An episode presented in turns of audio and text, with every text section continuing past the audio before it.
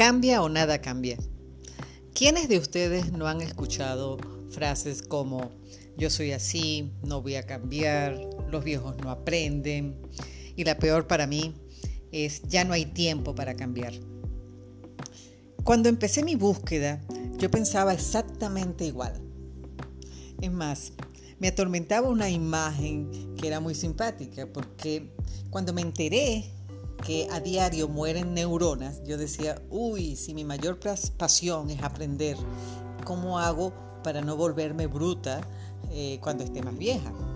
Sin embargo, gracias a la ciencia, entendimos que la plasticidad cerebral nos permite crear nuevas conexiones en la medida que aprendemos cosas diferentes, que cambiamos, que variamos. Así que es nuestra decisión. Podríamos quedarnos inertes como una piedra, duros, resistentes, sin movimiento, o cambiar y ser como una semilla, que damos vida, crecemos, inspiramos. Porque definitivamente las personas no aprenden de los consejos, las personas aprenden de, de lo que ven, por eso es que tenemos que ser coherentes con nuestro mensaje de vida. Si decimos que vamos a ser felices o vamos a mejorar nuestras vidas, yo no puedo mantener una cara rígida, seria, triste todo el tiempo. Por eso, definitivamente debemos atrevernos al cambio. Y este cambio debe ser de manera intensa y radical. Porque de esta forma el cerebro entiende de que no hay vuelta atrás. Cuando nos sentimos ilusionados, apasionados, se activa la curiosidad, el pensamiento creativo. Volvemos a ser como niños que nos asombramos por todo. Esa es una fase maravillosa cuando iniciamos el cambio, cuando iniciamos este proceso. Y dejamos de ser esos viejos aferrados a un mundo el cual creemos conocer, eh, en donde pensamos que ya todo lo sabemos y todo es invariable. Estoy de acuerdo que el cambio es difícil. Nadie dice lo contrario, es complicado. Eh, algo nuevo nos intimida, porque sobre todo estamos llenos de incertidumbres. No vamos a saber lo que, está, lo que va a pasar en un futuro. Pero es peor mantenerse inerte, estático, llenos de miedo. Es muy simpático porque fíjense que Estudios han demostrado que lo que más imposibilita el cambio es nuestra falta de amor propio. Es decir, tenemos una baja autoestima.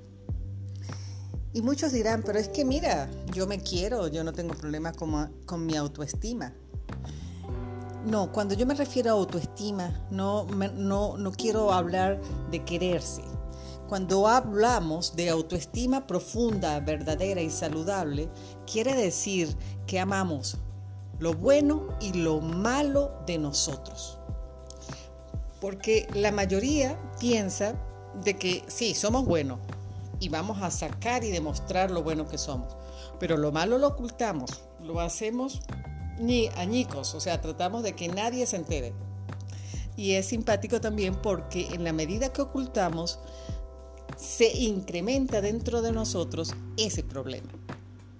Por eso debemos apaciguar esa voz externa, esa voz que nos atormenta y escuchar más nuestra voz interna.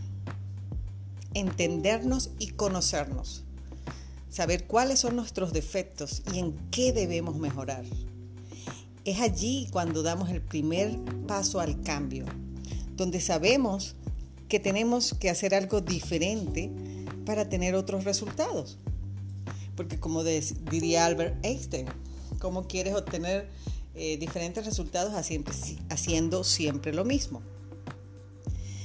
Debemos abrazar esta incertidumbre y saber que somos vulnerables, que no somos perfectos, porque definitivamente eh, la felicidad no está en siempre aparentar que somos felices, no, la, la, felicidad también está en asumir con responsabilidad los momentos difíciles, pero no dejarse embargar por la tristeza. Así que debemos aprender a que lo malo también es parte de nosotros y aceptarlo. Dejar esa vieja filosofía de que yo soy así y no voy a cambiar. Yo lo intenté en el pasado y fracasé.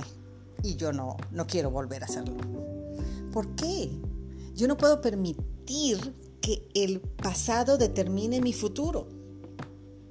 Si pude haber fracasado, si me caí, si hice cosas malas, bien, aprendí de mis errores. Y esos errores me hicieron fuerte, resistente, resiliente. Así que tenemos que aprender a caer y aprender a levantarnos.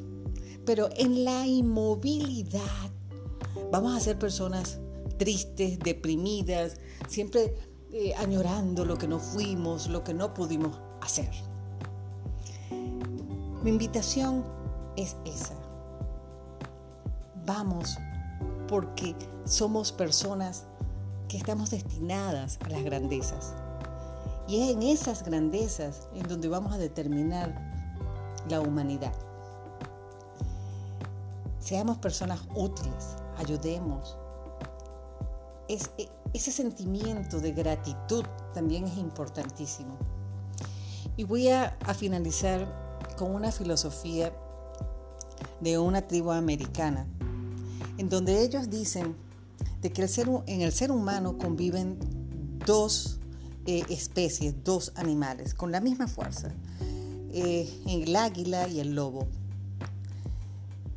El águila es un animal majestuoso, un animal grandioso que vuela en las cimas, en lo alto, sublime, su vuelo es maravilloso. El lobo es un animal de rapiña, es un animal eh, asesino, con instintos malévolos. Esos dos seres conviven a la vez en nuestro cuerpo. Pues bien, al que alimentemos más, es a ese al que le, daremos más fuerza. Así que es nuestra la elección. Te invito a que des hoy ese paso. Yo lo hice, no fue fácil. Pero cada vez que pienso en el camino recorrido, digo, wow, fue maravilloso haber empezado y haber cambiado. Gracias.